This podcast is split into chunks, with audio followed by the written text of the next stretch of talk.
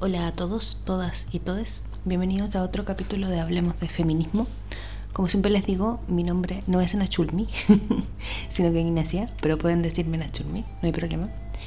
Y quería partir, como siempre, dándoles las gracias a todas, todos y todas las que escuchan este podcast, que me mandan comentarios, que me cuentan qué les pareció, eh, que me mandan su cariño y, sus eh, apreciaciones, sus preguntas, sus discusiones. Me gusta mucho esa interacción, así que se lo agradezco mucho a todos. Y bueno, no me aparecí por una semana porque la verdad es que no tuve tiempo, como que estoy todavía como rearmando mis tiempos para grabar el podcast. Pero hoy sentí que era importante, en verdad esto quería grabarlo ayer, pero ayer tampoco tuve tiempo, eh, pero no quería dejar pasar más rato, porque creo que hay un tema importante de que hablar. A todo esto les agradezco mucho a todas las chiquillas, fueron solo chiquillas, las que me sugirieron temas en la cajita de preguntas anterior que abrí, anoté sus temas y los voy a tratar durante los próximos capítulos. Pero este capítulo en particular responde un poco a la contingencia. Porque hoy día quiero hablar de la perspectiva de género. Y la verdad es que quiero hablar de la perspectiva de género enmarcado en lo que fue el juicio a Martín Pradenas acá en Chile. Para ponerlo en contexto, porque sé que hay chiquillas que escuchan desde otros países, ¿cierto? Desde Uruguay, desde México, desde España, y les agradezco mucho sus comentarios también. La verdad es que la perspectiva de género, ¿cierto?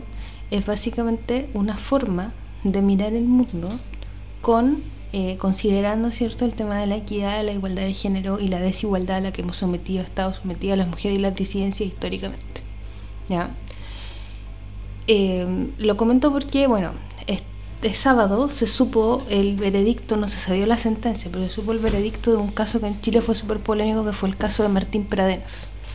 Martín Pradenas es un sujeto eh, que vive acá en Chile, no recuerdo la edad que tiene y la verdad tampoco me importa, pero no es un niño, es un adulto y él está acusado de, al final, según la sentencia, fue acusado de dos violaciones y cuatro abusos sexuales, si no me equivoco, uno de ellos a menores de edad. El caso de Martín Pradenas es icónico porque eh, una de sus víctimas, ojalá haya sido su última víctima, eh, Antonia Barra, eh, Antonia se, suicidó, producto como de la presión que le produjo este caso. Y hay una figura que, acá en Chile no existe, pero que estamos peleando porque exista, que es el suicidio femicida. Y Antonia es una como de las íconos en la lucha del suicidio femicida. Porque la verdad es que ella quedó mucha evidencia en su celular, en los audios que le mandó a sus cercanos, a sus amigos, en cómo relató lo que le pasó, eh, en que se pudo reescribir, como rearmar la historia completa, ¿cierto? De cómo fue eh, que este tipo la violó, eh, aprovechándose de que ella estaba en estado de debilidad y que después la encaró porque ella comentó que, que la habían violado. Hubo una serie de malos entendidos en la historia, donde estuvo involucrado su expareja, su amiga. La cosa es que ella le comentó a más personas que ella había sufrido este, este ataque sexual por parte de este sujeto que era muy conocido como en su entorno, porque tiene mucha plata. Eh, y claro, el rollo es que Antonio se suicida, pero tenemos todas las pistas para rearmar el caso, ¿no? Entonces están sus testimonios, están sus audios que son espantosos, como de escuchar, porque se transmite la angustia, ¿cierto? Están los pantallazos, están los videos de cómo la trató él, ¿cierto? Hay justo un video que se grabó desde la calle con el tipo tironeándola, manoseándola, la, la, se ve Antonia como muy frágil, media endeble, media tiritona, ¿no? Y la verdad es que la justicia en Chile es bien poco sorora, bien poco feminista, bien poco perspectiva de género en general ha tenido. ¿ya? Nosotros hemos tenido casos icónicos de mujeres que han matado, por ejemplo, a sus violadores en legítima defensa o que han matado a sus abusadores durante mucho tiempo, que han sido sus esposos, por ejemplo, porque ellos han maltratado a sus hijos. Eso ha pasado, ha pasado varias veces. Y en general esas mujeres han sido, eh, han tenido que ser sometidas a prisión preventiva. Un par de veces han sido absueltas, pero otras veces han sido declaradas culpables, como por homicidio. A pesar de que haya sido legítima defensa, a pesar de que haya pruebas, denuncias, testigos que demuestren que estos tipos eran sus abusadores, la justicia prefiere defender al femicida. O sea, en verdad el violento, en estos tiempos no son femicidas. Y también en Chile tenemos un largo historial con el tema de los femicidios. Muchas mujeres que han sido cierto asesinadas eh, durante los últimos años y que han puesto denuncias, pero que la justicia no ha hecho mucho para poder protegerla. Entonces ha sido bien, bien complejo el escenario. Entonces este, este caso tenía mucha relevancia para Chile, porque nos hacía cuestionarnos, así como, oye, ¿qué irá a pasar aquí? ¿Cierto? Eh, la justicia irá a estar a la altura de las circunstancias, a la altura que nosotros esperamos que esté. Eh, y no esperábamos mucho. si yo soy honesta, creo que ninguno de los colectivos feministas con los que yo comúnmente converso, o los que sigo, o a los que veo, estábamos atentos al caso porque no queríamos en general que el tipo saliera inocente, que era algo que podía pasar. Era algo que podía pasar porque durante mucho tiempo en Chile se habló de que los delitos sexuales prescribían, esa legislación cambió. Eh, la verdad es que de Antonia no teníamos pruebas ¿cierto? Las pruebas de violación son bien terribles. No existía eso, ¿cierto? Solo existía su testimonio, el testimonio de sus amigas, eh, una serie de, como de pruebas que hacían ver que esto era así. Pero no, tenía, no, se podía como hacer una prueba en el momento, ¿no? Entonces era complicado. Era complicado no para nosotras como mujeres que, le creímos siempre todo el rato. Era complicado para eh, la, la población. Era complicado pensando en que estos juicios tan precedentes. Entonces claramente que este juicio terminara con Pradenas inocente, y fue un poco lo que nos pasó hace un tiempo con Nicolás López, un cineasta acusado también de abuso, de acoso, eh, que tuvo una sentencia muy grande, ejemplificadora y que terminó al final con un juicio anulado, lo que fue muy nefasto.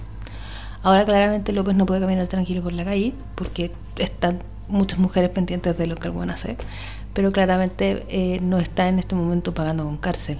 ¿ya? aunque esa historia no ha terminado, pero fue bien terrible en ese sentido. Entonces claramente estábamos todos pendientes de este caso y ayer se supo, o sea, no ayer, el sábado en la mañana se supo por fin que eh, Pradena fue declarado culpable de prácticamente todo lo que se le acusaba y la justicia eh, declaró que había fallado con perspectiva de género. ¿ya? Entonces ahí es cuando comienza el, la discusión sobre qué es la perspectiva de género. ¿ya? Eh, la perspectiva de género es básicamente, ¿cierto?, la forma en la que tenemos de resguardar de que ciertas decisiones tomadas en diferentes aspectos de la vida de las personas, diferentes disciplinas, diferentes espacios, diferentes situaciones, ¿cierto? sean consideradas como una mirada o tengan una mirada donde la mujer tenga una cantidad de derechos similar o se respete la equidad y la igualdad de derechos. Porque la gracia de la perspectiva de género es lograr la igualdad sustantiva entre los géneros. O sea, lo que uno quiere es que las mujeres y los hombres tengan la misma cantidad de derechos y de deberes. Y lo digo así porque la verdad es que las mujeres durante mucho tiempo no hemos tenido tantos derechos. El maltrato a la mujer está súper normalizado y ha sido normalizado durante mucho tiempo y no hemos demorado mucho en desnaturalizarlo. Y en que la gente se dé cuenta de que no es normal que a las mujeres les peguen por la razón que sea. ¿Ya? Entonces, claro, cuando se habla de que el tribunal falló con perspectiva de género, en el fondo lo que se dice es que se consideró esta estrategia y se consideró que eh, Antonia cierto había sido vejada en su en su ser cierto en su ser mujer en su ser ah, niña en su ser humano. Eh, y junto con las otras chicas que después pudieron testificar cierto eh, que hay o sea Antonia es la única que no estaba presencialmente pero hubieron otros testimonios de mujeres que están aún en este plano y que pudieron ratificar que Pradenas era un devorador de mujeres. O sea, Pradenas era un, un peligro, Pradenas es un violador, como decimos acá. Pero claro, esto nos toma mucho tiempo, porque ¿qué significa que la justicia tenga perspectiva de género? ¿Cierto? Significa básicamente que se considere una serie de situaciones vitales y una serie de leyes y una serie de formas de entender el mundo donde se asume que las mujeres no siempre tenemos los mismos derechos. Entonces muchas veces necesitamos que la justicia, por ejemplo, nos mire de otra forma. Esto no quiere decir que las mujeres necesitamos una justicia alternativa en ningún caso, porque ahora acá en Chile esto está muy de moda. No, lo que necesitamos es que las mujeres, ¿cierto?, seamos consideradas como sujetos de derecho y nos puedan respetar en nuestra, en nuestra diferencia y en nuestra diversidad. ¿ya? Entonces, la perspectiva de género, en este caso, lo que hizo fue hacer ver que lo que le hicieron a Antonia Barra y a las otras cinco víctimas que declararon con respecto a quién era y lo que hacía este sujeto, tiene que ver con que las atacaron por ser mujeres. ¿ya? Las atacaron por ser mujeres. Eh, Pradenas atacaba a mujeres eh, muchas veces por lo que contaban los testimonios, también en, no en situación de que estuvieran en sus cinco sentidos. Ya, mujeres, eh, sí, mujeres en carretes, mujeres que estuvieran enfiestadas, ¿cierto? que hubieran tomado más de la cuenta, que estuvieran más desprotegidas, que estuvieran no eh, quizás en su mejor momento. De hecho, Antonia, por ejemplo, había terminado hace muy poco un pololeo muy largo. Y una de las cosas que pasó es que Antonia le contó a su ex pololo que Pradenas la había violado. Y este sujeto le fue a decir a Pradenas que Antonia estaba diciendo que él la había violado. Y Pradenas la encaró. Y eso fue una de las cosas que desencadenó que Antonia se suicidara. ¿Ya? Porque básicamente se vio enfrentada a este sujeto que estaba constantemente como jodiéndola, hueveándola, molestándola, y que le decía, oye, pero ¿qué es esto de que yo te violé? Yo no te violé si tú, tú querías, ¿ya? Y es como, qué asco, qué asco de sujeto, ¿no?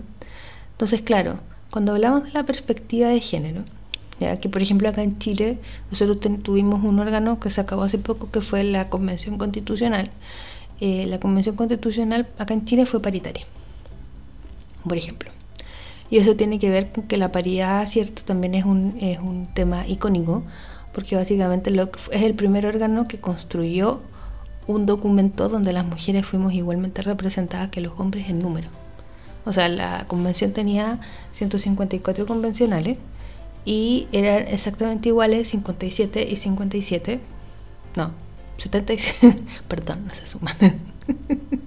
72 y 72, si no me equivoco eh, 77, algo así, la cantidad de eh, convencionales, ¿cierto?, por la vela.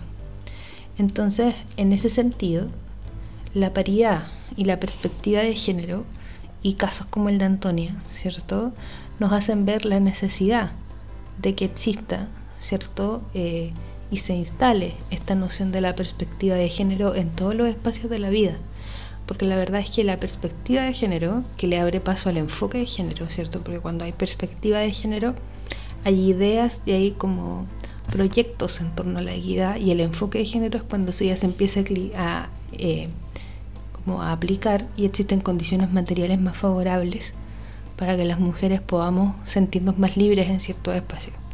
Pero claro, en ese contexto, ¿cierto? La perspectiva de género se puede aplicar en todos los espacios. ¿Ya? Hay perspectiva de género en la educación, por ejemplo, y eso ha sido también muy eh, conversado.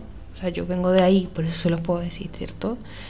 Porque hay un tema, por ejemplo, con el, con matemática, con ciencia, con los ramos humanistas, donde se suele asumir que las mujeres tienen mucha más tendencia al humanismo por el hecho de ser mujeres y que los hombres tienen mucha más tendencia a la ciencia por el hecho de ser hombres, cuando la verdad es que eso tiene que ver con un estereotipo de género.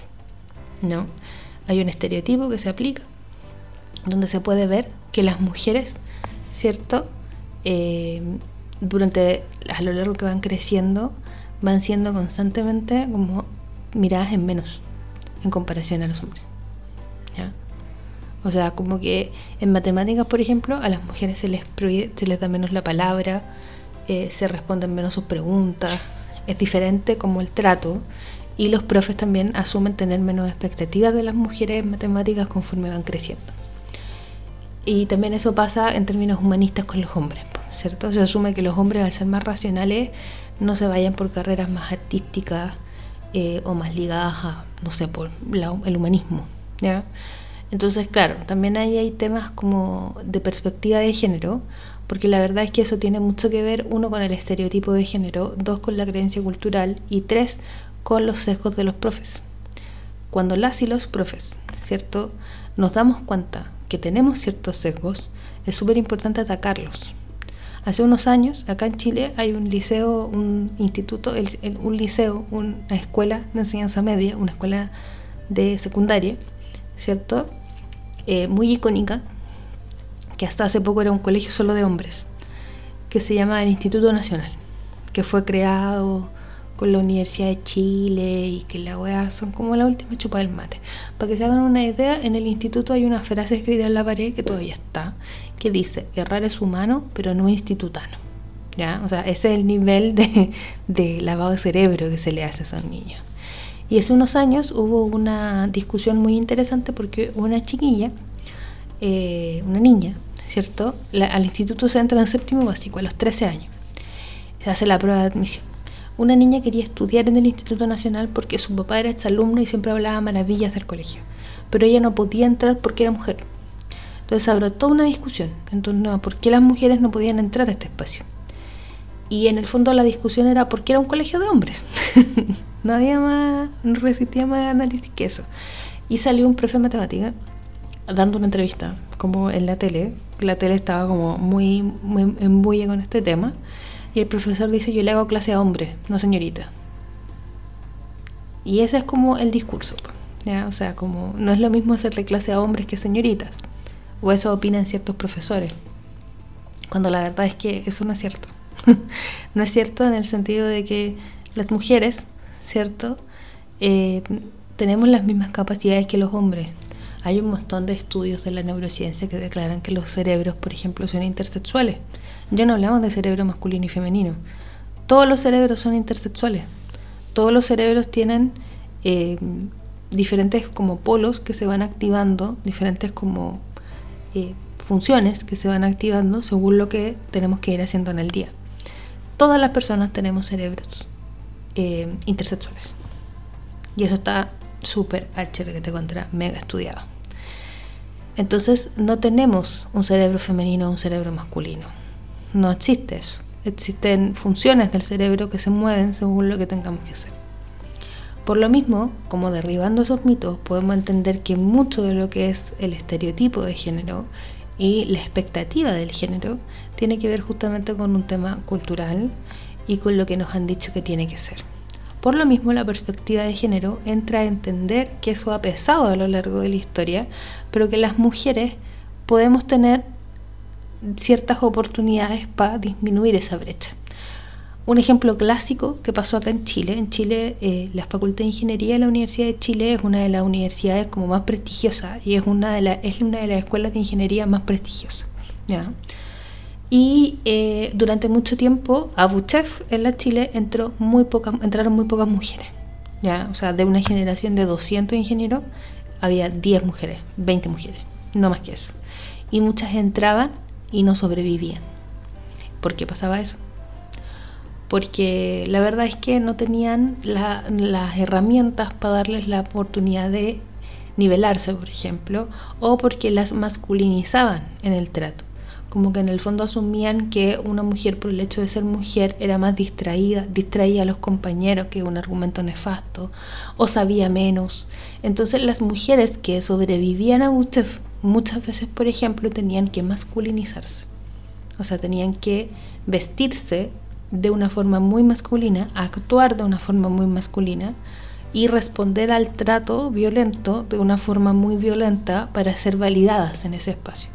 Tener mejores notas que sus compañeros, estudiar más que sus compañeros, tener mejores currículum que sus compañeros, para poder demostrar esta como superioridad. Claramente eso es injusto porque tú entras a un espacio en desventaja. Por eso, una de las cosas que ha hecho Buchev es que las mujeres que quedan en lista de espera en Buchev tienen la oportunidad de subir más rápido. Hay unos cupos de equidad. En verdad, equidad es el nombre que se le daba en la católica, ¿no? Pero son como cupos con perspectiva de género. Y esos cupos eh, hacen que más mujeres puedan entrar en ingeniería. ¿ya? Eh, y también obviamente otro tipo de acciones que hacen que, la, que ver que la perspectiva de género es necesaria para emparejar la cancha y es necesaria también para asegurar una justicia menos sesgada, porque la verdad es que la justicia no es ciega, al menos acá en Chile la justicia siempre ha beneficiado a los hombres. Por lo mismo instalar estos criterios, mostrar estas cosas son súper importantes para ver que de a poquito la cosa va cambiando. Eso. Gracias por escuchar hoy hasta aquí. Em, cuando se sepa la condena de Pradenas, obvio que la voy a comentar, se sabe el 26 de agosto creo. Y ahí les podemos ir analizando también otros elementos. Yo no soy abogada, ya esto lo he leído, lo he estudiado, eh, he tenido cursos sobre perspectiva de género en diferentes espacios, pero si alguna compa que está escuchando es abogada y quiere hacer un comentario, adelante que me escriba nomás y lo podemos leer en el próximo episodio. Muchas gracias y nos escuchamos muy pronto aquí en Hablemos de Feminismo. Un abrazo.